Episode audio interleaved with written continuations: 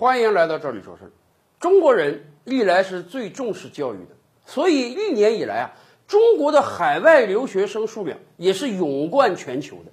据相关组织统计啊，今天全球范围内呢，大概有四百六十万的国际留学生。可是中国一个国家就贡献了超过六十万，占比超过百分之十五啊，全球第一。这么大量的国际留学生，主要是去往哪个国家的呢？我们知道，美国是很多留学生希望去的国家。然而啊，最近一两年以来，由于众所周知的原因，咱们清楚，去美国留学变得相对比较麻烦了一点。有的时候啊，即便你的成绩很好，你也拿到了推荐信，你最终拿到了大学的录取名额，可是有可能在签证上你就要被卡一下。甚至不只是刚刚去美国的学生，有的已经在美国待了几年的留学生，现在都担心啊，说我一旦回国或者我签证到期，我重新申请签证的时候，有没有可能我被拒签？甚至我已经在美国读了三年了，明年就要毕业了，你说到最后因为签证拒签了，我去不了美国了，我如何完成自己的学业呀？所以这一两年以来，到美国留学慢慢变得不那么热门，甚至去年我们还跟大家分享过一个案例。说美国有一所高校啊，在去年给自己买了一个保险，什么保险呢？这个保险的内容是，如果未来几年这个学校接收到的中国留学生的数量不足额的话，保险公司将赔给这个学校一大笔钱。为什么会有这个保险呢？原因很简单，在过去几年，这个学校收到了大量的中国留学生，赚到了大量的学费，让这个学校能够正常运转。但是这个学校的校长，人家高瞻远瞩啊。人家清楚，大量中国留学生来这个事儿啊，未必能长久的存在，所以他要居安思危啊。在中国留学生数量还很多的时候，就找个保险公司跟人家签约。未来一旦中国留学生因为各种原因数量少了，我学校挣不到那么多钱了，你保险公司得赔给我。现在看，这个校长很有可能在未来几年拿到他的保险赔偿。然而啊，东方不亮西方亮。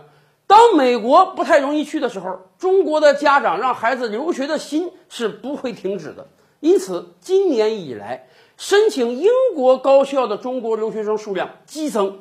据英国教育部门统计啊，仅就今年申请英国大学的中国留学新生数量已经破天荒的达到了一万九千七百六十名，比去年上涨了百分之三十。人家还特别举了一个形象的例子啊，人家说英国，咱们清楚。本身分为四部分：英格兰、苏格兰、威尔士和北爱尔兰。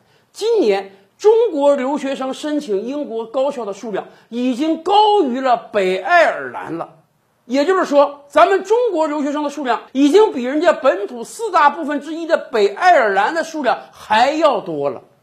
面对这个情况，英国高校当然是欣喜若狂的，因为我们以前讲过，英国高校的高等教育质量虽然很高。但是这些年来也深受经费的困扰啊，尤其是对于英国来讲啊，你招收本国学生，你招收欧盟学生，那个学费啊，你给的是很低的。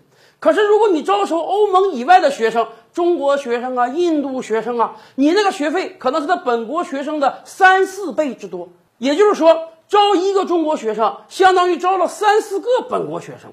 招中国学生，那真正是赚到了钱呀。按照成本分析一下，很有可能啊，英国学生招收英国本土学生和欧盟学生那是赔钱的，学校得给补贴。那么这个补贴的钱从哪来？除了财政给补贴之外，那就是大量招收外国留学生了。今天在英国大中华地区啊，中国内地、中国香港、中国台湾、中国澳门所有的留学生加起来数量是超过十万的。大家可以想想，我们这超过十万的大学生给英国高等教育贡献了多少金钱呀？所以这也难怪，这一两年以来，英国的高等教育界是看到了中国学生的价值的。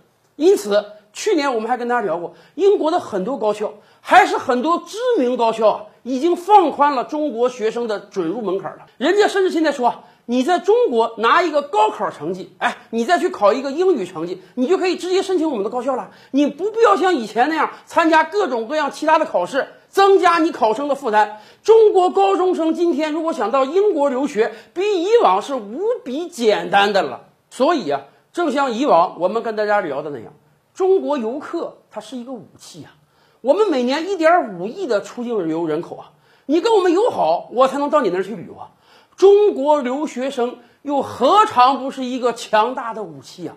旅游的人口，你去一个地方旅游啊，短则三五天，长则十几天，你能花多少钱啊？留学生，我一旦到你那里去留学，至少是一年吧，长的三五年、五六年的都很正常。而且不光给你交这大量的学费、书费，我还要在你那生活，我还要在你那租房、购物、消费呀，这些钱比游客那是多得多呀。所以，六十万的中国留学生，那也是一个强大的武器啊。只有你跟我们友好，只有你给我们提供更好的便利条件，我们才有可能到你那儿去留学呀。